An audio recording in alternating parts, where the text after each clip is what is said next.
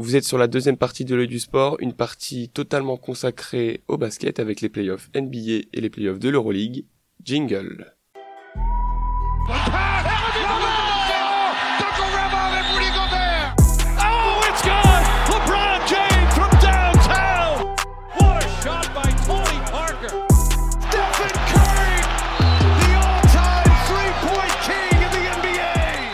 Suis pour cette partie accompagné de Djibril. Bonjour Djibril. Bonjour. Et de Mathis. Et Mathis, justement, euh, tu vas nous expliquer un peu le fonctionnement des playoffs euh, pour ceux qui nous écoutent. Ouais, alors tout d'abord, euh, on va commencer par parler de la NBA, donc des playoffs NBA. Donc il faut savoir que la saison régulière de NBA, elle propose 82 matchs à chaque équipe. Il y a 30 équipes en NBA qui sont réparties donc en deux conférences, une conférence Est et une conférence Ouest avec 15 équipes donc par conférence. À la fin de cette saison régulière, il y a donc un classement euh, dans chaque conférence. Les huit premiers euh, de chaque conférence sont qualifiés euh, pour les playoffs. Et ensuite, c'est un affrontement, une série entre le premier et le huitième, le deuxième et le septième, le troisième et le sixième, et le quatrième et le cinquième de chaque conférence. la première équipe qui remporte quatre matchs donc dans la série se qualifie pour le tour suivant. Donc il y a d'abord les quarts de finale ou le premier tour, les demi-finales de conférence, les finales de conférence. Puis à la suite de ces finales de conférence, il y a donc un vainqueur de, chaque conférence qui s'affronteront donc euh, en finale NBA pour euh, le titre euh, ultime. Donc voilà, on va commencer par aborder les demi-finales de conférence. On part à l'est tout d'abord avec la série entre les, Knicks de New York et le Miami Heat. On rappelle tout d'abord que les Knicks sont imposés 4-1 lors du premier tour face aux, Cavs et le Miami qui a quand même créé le gros exploit de, ce premier tour en sortant la meilleure équipe de la saison régulière, les Milwaukee Bucks de Giannis Antetokounmpo. Justement, c'est peut-être la première question que je peux te poser, Djibril, c'est comment expliquer le fait que les Milwaukee Bucks, comme a, dit Matisse, premier euh, de la saison régulière en conférence Est, aient pu perdre euh, face au Miami Heat qui enregistre euh, une des pires attaques de la conférence. Alors, premièrement, je pense que ça peut s'expliquer par l'absence sur la plus grande partie de la, de la série de Yannis Antetokounmpo, qui s'est blessé lors du game 1, en provoquant, enfin pas en provoquant un passage en force, mais en, en rentrant dans la raquette et il s'est vraiment euh, gravement blessé au dos. Du coup, ça a vraiment handicapé son équipe. Donc côté Bucks, euh, en effet, c'était euh, assez compliqué de gérer une série, même en ayant un statut de premier de conférence à l'est, parce que quand votre star n'est pas là, bah c'est compliqué. Et de l'autre côté, côté Hit, certes, ils ont fini huitième dans la conférence est, mais ils ont un joueur qui s'est totalement transformé lors de cette série. Je parle bien évidemment de Jimmy Butler, qui a tourné à un peu moins de 20 points, il me semble, en saison régulière et là, euh, sur cette série de playoffs contre les Bucks, euh, il s'est, survolté, on va dire. Euh, là, sur, sur tous les playoffs, il tourne à 35,5 points de moyenne, 7 rebonds, 5 passes décisives et même 2 interceptions par match, à 43% à 3 points et 59% au tir. Donc c'est vraiment des stats qui sont impressionnantes par rapport à la saison régulière. Et je pense que c'est le facteur, c'est même, c'est même le facteur qui a fait que le hit a pu s'imposer euh, très facilement par rapport, euh, par rapport au, au Milwaukee Bucks. Ouais, et pour euh, illustrer tout ce que tu dis, je pense qu'on peut prendre l'exemple de son match 4, où il plante 56 points, le quatrième marque, il me semble, de l'histoire des playoffs. Voilà, il était tout simplement injouable à domicile pour creuser cette, ce véritable écart, 3-1. On sait que c'est pas la même chose si une série va à 2-2 ou si une série passe à 3-1. Voilà, il a été tout simplement énorme. Et comme, comme Djibril, tu le disais, c'est vrai qu'on voit quand même le, vrai Jimmy Butler, on le retrouve en playoff, hein, parce que il avait une saison un petit peu en deçà de ses standards, en deçà de, de ce qu'on de ce qu'on connaît de, de lui. Et euh, là, pour l'instant, il est complètement euh, injouable en playoff. Attention, il s'est quand même blessé là sur le match 1 contre les, Knicks, justement, en demi-finale de conférence. Alors certes, euh, Miami avait quand même réussi à, s'imposer sur le, match 1, mais ils ont lâché le, match 2 au, Garden, donc il y a désormais un partout dans la série. Est-ce que tu penses que cette blessure, elle va euh, impacter la série ou tu, penses qu'il sera de retour dès, le match 3 Alors, euh, ce joueur, bah, c'est un guerrier. On l'a bien vu de toute façon pendant la série contre Milwaukee. Il, il harangue les fous, il harangue son équipe. Il, il est là, il crie pour euh, motiver tout le monde. Et lui-même, c'est un guerrier pour lui-même aussi par rapport à, son corps, ses blessures, etc. Et on a vu bah, déjà pendant le match 1, il a essayé de rester sur le terrain. Il a essayé de, de garder son équipe son équipe euh, impliquée en restant sur le terrain, euh, même si il n'était pas en capacité de faire grand chose, de beaucoup bouger.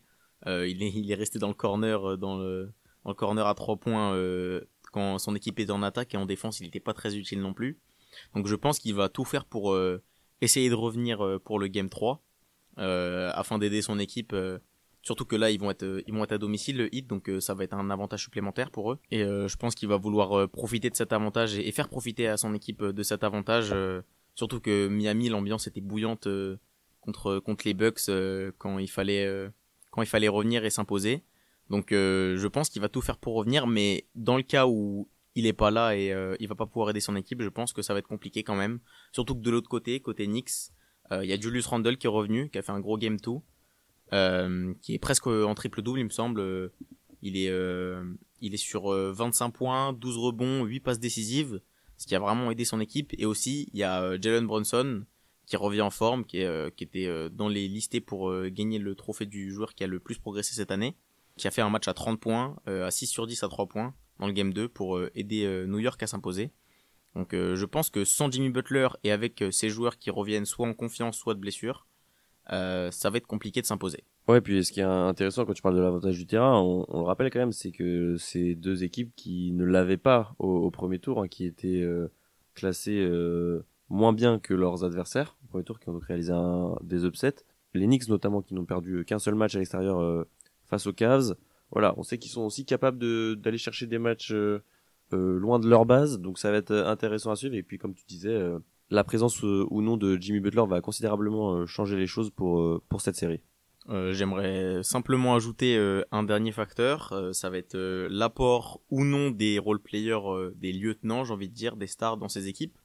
donc côté Knicks, on a Josh Hart, qui dans le Game 2 a également réalisé une performance assez impressionnante, avec un presque triple-double, comme Julius Randle. il a tourné à 25 points, 11 rebonds et 9 passes décisives.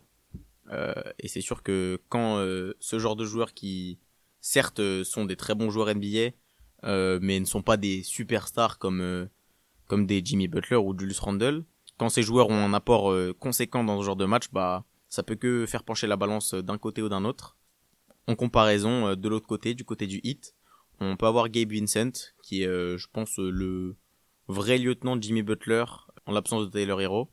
Donc euh, Gabe Vinson qui euh, sur ses playoffs euh, tourne à 15 points de moyenne, 5 passes décisives et à 40% à 3 points. Donc cette opposition aussi va peut-être permettre de faire pencher la balance, comme je l'ai dit, d'un côté ou d'un autre. Et on va basculer sur l'autre demi-finale de conférence S de ces playoffs, Celtics Sixers. Les Celtics contre les Sixers, c'est la plus grosse affiche à l'Est, hein, le deuxième de la saison régulière contre le troisième. On a eu une première surprise lors du, Game 1, les Sixers qui sont venus remporter le match, en plus sans euh, leur euh, MVP Joel Embiid, qui, était blessé depuis, euh, depuis le match 4 contre Brooklyn. on a pu voir une performance tout simplement monumentale de James Harden, 45 points, le shoot décisif pour refroidir totalement le, le TD Garden. Donc voilà, une première surprise de, dans ce Game 1 avec notamment un, un D'Anthony Melton qui a été très intéressant en sortie de banc. Euh, je pense aussi à Paul Reed qui a pris la place de Joel Embiid, hein, ce, ce joueur qui a été drafté à la 58e position en, en 2020, qui est longtemps passé par euh, la G League et qui, quand on, a besoin de lui, bah, il répond présent. Et il a su euh, faire oublier justement cette absence de, de Joel Embiid. Alors que dans le match 2, malgré justement le retour du Camerounais, français et américain à la fois, et eh ben c'était beaucoup beaucoup plus compliqué pour, pour les Sixers. C'est notamment dû, euh, au retour de la défense euh, des Celtics. En effet, euh, une défense qui a été euh, très impressionnante. on peut notamment parler de, Jalen Brown, de Derek White aussi, qui a eu un apport défensif un peu plus conséquent que lors du Game 1. Et on peut aussi penser à Malcolm Brogdon en sortie de banc, qui a été élu meilleur sixième homme de, l'année. Et c'est vrai que dans ce Game 2, les, Celtics ont pris un gros avantage sur les Sixers. Sixers qui ont, eu de la peine à, scorer et aussi à défendre à l'opposé car euh, bah, Jalen Brown a fait un premier carton à 13 points il me semble, à 5 sur 6 au shoot, qui a vraiment fait un gros premier carton. Et euh, Derek White aussi a scoré, Marcus Smart, Malcolm Brogdon en sortie de banc encore une fois, euh, qui a scoré 23 points et c'est ce qui a permis aux Celtics de, reprendre l'avantage alors que côté Sixers, on a eu beaucoup de mal à scorer, il y a que 4 joueurs qui sont au-dessus de 10 points et il n'y a aucun joueur qui dépasse cette marque. On verra ce que ça va donner lors des, prochains matchs, mais c'est vrai que l'apport que James Harden a eu lors du game, euh, lors du game 1 il n'a pas pu le reproduire euh, dans cette dans cette partie, étant donné le retour de Joel Embiid, qui a pris un peu plus de shoot et un peu plus de place euh, sur le parquet. Mais euh, c'est vrai que le 2 sur 14 de James Harden et le 6 sur 14 de Tyrese Maxi, qui, qui lui aussi avait été à droit lors du game 1, n'ont pas aidé les Sixers à essayer de, de, rester collés aux, aux Celtics. Ouais, et pour illustrer ce que tu dis, on peut tout simplement prendre les scores des, de ces rencontres. Le game 1 remporté par Philadelphie sur le score de 119 à 115, un match très offensif, pas ce qu'on a l'habitude en playoff, en tout cas sur la, sur la conférence Est. Alors que le, le deuxième match, un score euh, sans appel pour, euh, pour les Celtics, 121 à 87 plus 34. Il y a quand même eu un, véritable écart sur ce Game 2. Euh, une petite claque même, on, peut parler. Donc je pense que, que les Sixers, quand ils vont retourner chez eux à domicile pour le, match 3 et le match 4, ils vont aussi avoir à cœur de, bah, de laver l'affront de, cette défaite un petit peu gênante pour eux. Après, on peut quand même dire qu'ils ont fait le taf. Ils ont pris un match extérieur, c'était peut-être le plus important pour eux. Maintenant, il va falloir confirmer à domicile. Et d'autre côté, on a donc la, la conférence Ouest avec euh, ces deux demi-finales, Nuggets Suns et Warriors Lakers. Euh, on va d'abord commencer euh, avec la série entre les Denver Nuggets et les Phoenix Suns. Euh, pour le moment, c'est une série qui est menée assez facilement par les Denver Nuggets, qui sont qui évoluent à un très haut niveau, notamment aidés par deux franchise players que sont Nikola Jokic et Jamal Murray, qui évoluent eux aussi vraiment, qui présentent un, un basketball de qualité. Et euh, on peut se poser la question de si ces deux joueurs sont en capacité euh, d'amener euh, la franchise en finale NBA pour la première fois de leur histoire. Bah, c'est une très bonne question, Gibril, parce que à 2-0, certes c'était à domicile, mais ils ont quand même pris les deux matchs, on va dire sans trop d'encombre. On n'a pas vu des Suns rayonnants pour l'instant, même si on a un très bon Devin Booker, on en reparlera après. Moi surtout, ce qui me fait plaisir pour les Nuggets, au-delà de l'apport de Jokic qu'on connaît, qui est très fort, 39 points et, et 16 rebonds dans le, dans le match 2, c'est de revoir un Jamal Murray à ce niveau. Il n'avait pas évolué en playoff depuis euh, la bulle, et ça y est, depuis son retour de blessure euh, décroisée, il retrouve petit à petit son niveau, et il est surtout capable de, bah, porter son équipe dans les, dans les moments qui comptent. En face, euh, donc je vous le disais, Devin Booker est lui très costaud dans cette série, mais peut-être un peu trop esselé. On a un Kevin Durant à la peine, seulement 2 sur 12 pour lui dans le match 2 à 3 points c'est quand même rare hein, pour un joueur dont on connaît euh, son adresse et sa fiabilité euh, extérieure. Il va avoir besoin de, se réveiller dans le, dans le troisième match. Et surtout, peut-être attention pour les Nuggets, qui est dit, on le sait, il passe très rarement au travers de toute une série entière. C'est vrai que c'est un, un, très très grand joueur qui euh, est capable de se reprendre assez facilement et même s'il traverse une mauvaise passe dans ce début de série, avec ses deux premiers matchs qui ont été euh, assez catastrophiques pour un joueur de son niveau avec 7 euh, pertes de balles dans le game 1, un 2 sur 12 à 3 points comme tu le dis dans le game 2, 10 sur 27 au tir en global. Euh, mais on sait que il, suffit que d'un seul match, il suffit que d'une seule action, des tirs à mi-distance qui, qui s'enchaînent. De toute façon, c'est un joueur automatique. il a plus rien à prouver, je pense. Il a déjà, il a déjà fait bien, bien beaucoup de choses en NBA. Et c'est vrai que si ce joueur revient au niveau, avec à côté un Devin Booker qui est euh, dans le top 3 des meilleurs joueurs de ces playoffs, je pense qu'on peut le dire. Euh, si ces deux joueurs euh, sont activés, il n'y a pas de raison que les Suns peinent encore dans, dans, ce, dans cette série, surtout qu'ils vont revenir à, à, la maison. Et ça, c'est aussi un avantage considérable qu'il ne faut pas négliger. Même si, quand même, il faut souligner la blessure de Chris Paul qui sera probablement absent pour le match 3 et peut-être même pour le, le match 4. Est-ce que euh, bah justement ça va pas jouer en, la défaveur euh, des Suns euh, parce qu'on sait qu'au poste de, meneur derrière ça va être peut-être un peu plus léger quand même Chris Paul qui est très expérimenté, bon qui, a pas mal de malchance dans sa carrière. Voilà, ça va être aussi encore plus même j'ai envie de dire à KD du coup de, prendre ses responsabilités, de encore plus monter en puissance. Il va le falloir hein, face à des, Nuggets qui sont pour l'instant eh ben, à 2-0 dans cette série. Déjà, prendre un match pour éviter le sweep, ça serait pas mal pour Phoenix essayer de revenir à Denver euh, sur le score de 2 partout. C'est vrai que pour eux, euh, prendre un match, surtout je pense que le match qu'il faut prendre c'est le Game 3 parce que après si là euh, les, Denver Nuggets prennent le Game 3 à l'extérieur, le Game 4 ils vont être en pleine confiance pour venir sweep leurs adversaires. Donc je pense que si Phoenix doit gagner un match, c'est c'est celui qui arrive. Et c'est vrai que ça va être compliqué parce que la profondeur de banc au poste de meneur, quand Chris Paul n'est pas là, c'est compliqué. C'est Cameron Payne qui malgré sa campagne, euh, en 2021, euh, après avoir après être arrivé en finale NBA face aux Bucks. Malheureusement, ils l'ont perdu, mais il avait quand même fait une très belle campagne de playoff. Mais il n'est plus à ce niveau-là et du coup, c'est vrai que derrière Chris Paul, si c'est Cameron Payne, ça va être très compliqué de continuer à gagner avec un Jamal Murray, un, Jokic, même un KCP, euh, Kentavious Caldwell Pope, qui a réalisé un très bon match lors du match 2, avec un 4 sur 4 à 3 points.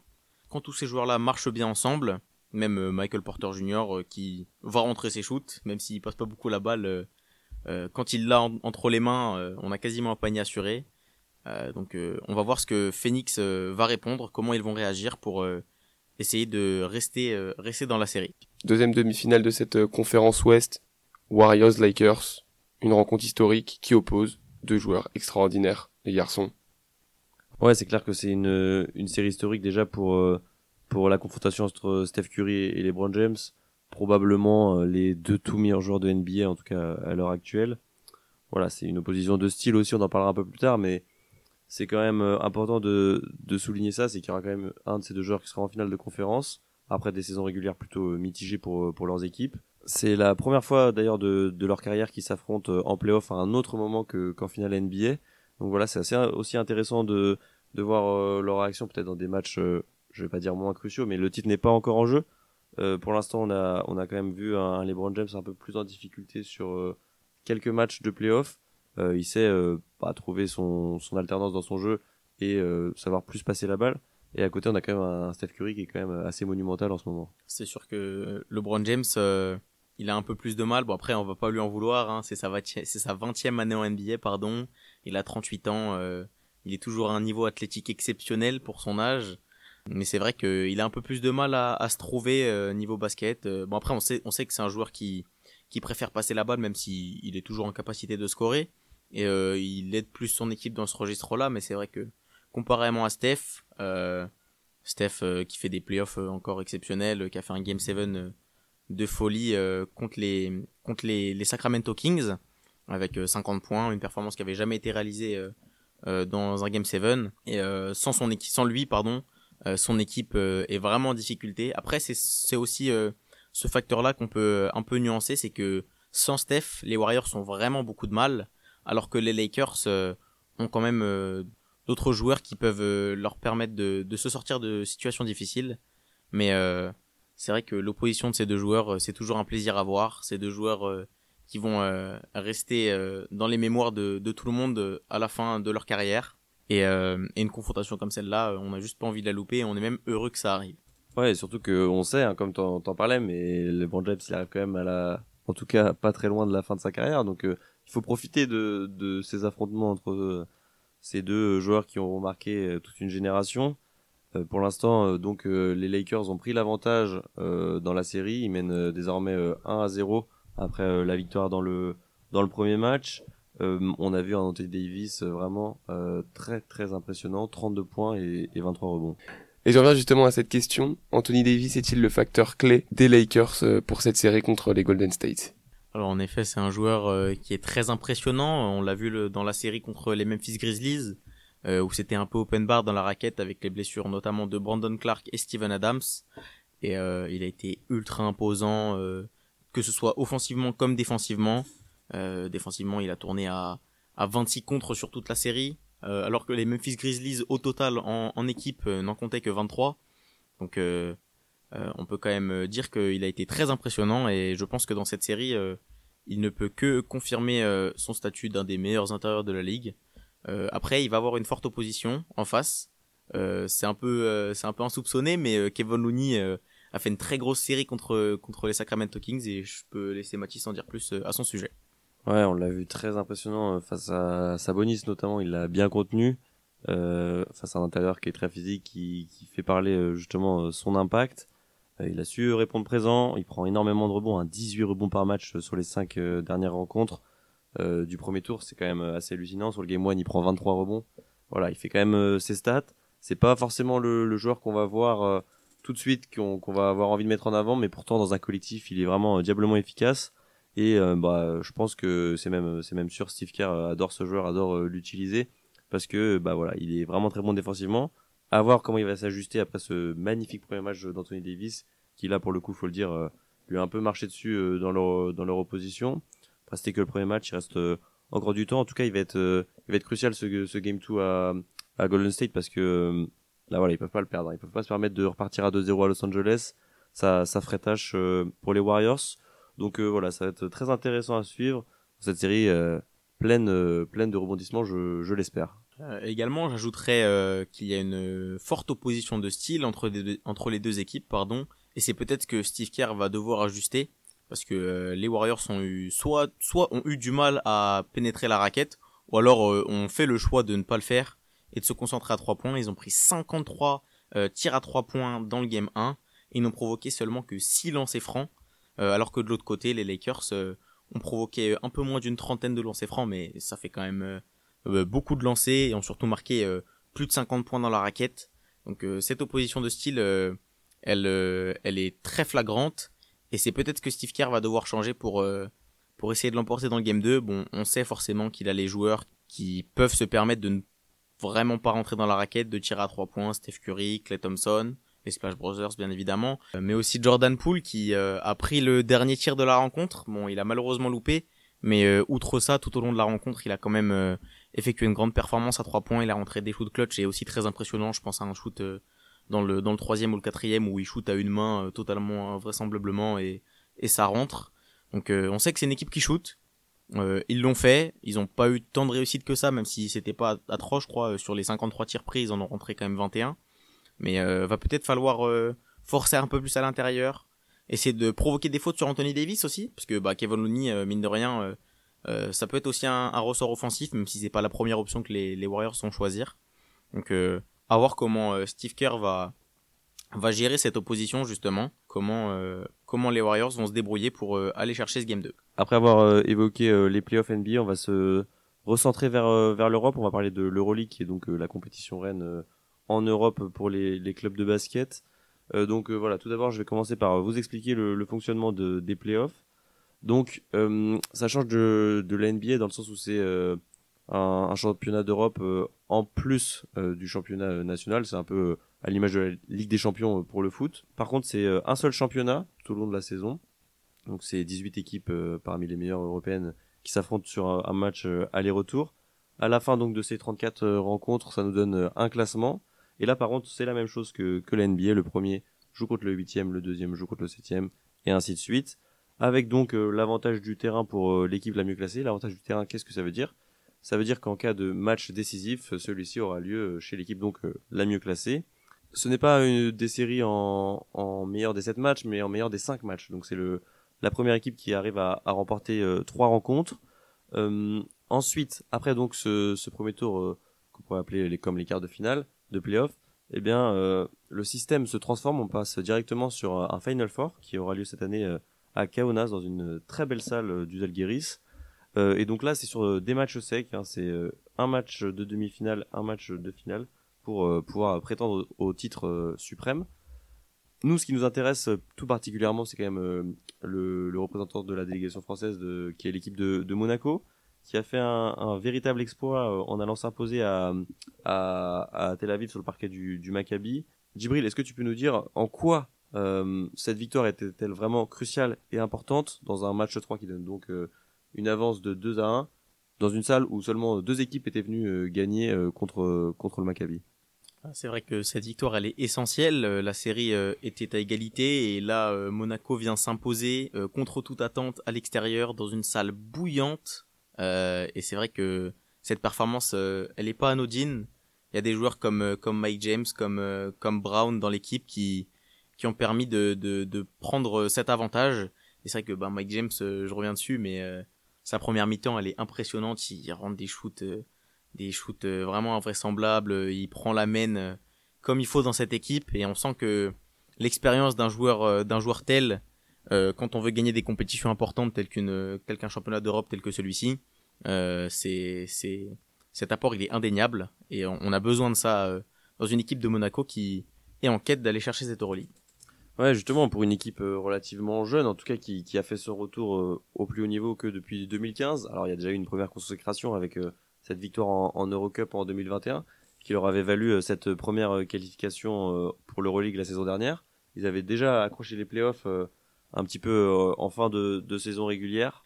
Et donc pour le premier tour, ils avaient quand même poussé l'Olympiakos jusqu'au match 5. Ils ont notamment réussi à les gagner en Grèce. Donc voilà, on avait déjà vu de, de beaux prémices de la part de l'AS Monaco cette année. Ils ont confirmé en terminant quatrième de la de la saison régulière.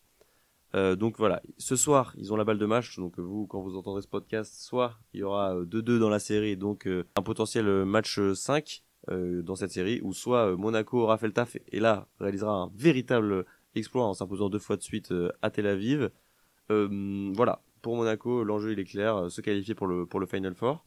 Dans les autres séries, l'Olympiakos et, le Fener s'affrontent. Pour l'instant, il y a 2, 2 à 1 pour l'Olympiakos grâce à un gros buzzer de Kostas Lukas, hein, le grec qui est venu crucifier Fenerbahce. Donc voilà, désormais, euh, euh, l'Olympiakos va, avoir une, balle de match. Euh, L'Olympiakos qui avait fini à la première place de, la saison régulière, avec notamment bah, probablement le, meilleur joueur de, de l'Euroleague actuellement, Sacha Vezenkov, qui est tout simplement inarrêtable. Donc voilà, si, cette équipe passe et que Monaco aussi, ça sera l'affiche de la première demi-finale de, de l'Euroleague il va falloir réaliser un, exploit de plus hein, pour, pour atteindre la finale parce que l'Olympiakos c'est une équipe euh, vraiment très euh, costaude dans cette euh, dans cette compétition. Après attention, voilà, on sait qu'ils ont ils sont capables de, lâcher des matchs. On l'a vu donc contre le Fenerbahçe. L'autre grosse série, c'est le Partizan contre le Real Madrid. Vraiment, je pense peut-être même la, la, série la plus alléchante de, ce premier tour. Le Partizan qui est venu quand même créer l'exploit en, en, gagnant les deux matchs à Madrid, donc pour mener 2 à 0 un match 2, on a vu des, images qu'on n'aime pas voir, une bagarre générale, des, des, des prises un peu de, judo, même si, si je puis me permettre, de, des exclusions pour, pour plusieurs matchs pour certains. Euh, voilà, en tout cas, le, Real a réussi l'exploit d'aller s'imposer sur le parquet du, du Partisan après euh, cet événement. C'était, très fort hein, parce que la salle de, de, Belgrade, qui est quand même la meilleure ambiance d'Europe, 20 000 personnes qui étaient là pour, euh, pour encourager leurs joueurs et surtout pour euh, pour huer les Madrilènes. Ils ont réussi l'exploit de, s'imposer. Deuxième match ce soir également, donc euh, à voir euh, comment ça, va se préciser. Soit le Partizan réalisera l'exploit de, se qualifier, soit le Real revient de 2 et là ça va devenir très compliqué pour, euh, les, Serbes qui, devront ensuite aller batailler à, Madrid. Et la dernière série, la, moins serrée de, ce premier tour, le Barça qui a passé un, sweep aux, aux Kaunas 3-0 sans, sans encombre. Euh, c'est dommage pour les Lituaniens qui avaient euh, bah, l'objectif de, de jouer le Final Four à domicile, mais ils, n'ont pas pu euh, répondre au niveau barcelonais. Voilà, en tout cas, à l'approche de, de, ces playoffs, de belles séries sont, sont encore à l'affiche à l'Euroleague et, et, ça nous promet de, de, très beaux affrontements avant le Final Four et même, bien sûr, pour, pour le Final Four. Merci d'avoir écouté ce deuxième épisode de l'œil du sport. C'était un podcast de la commerce sportive. Vous pouvez retrouver toute l'actualité de la commerce sportive sur les réseaux sociaux, à savoir Instagram et Twitter. Et vous pouvez également suivre End One Basket, un média créé par Dibril sur Instagram. En effet, vous pouvez venir euh, nous follow et euh, suivre l'actualité euh, NBA, notamment lors de ces playoffs. À bientôt pour un prochain épisode ou pour un épisode bonus.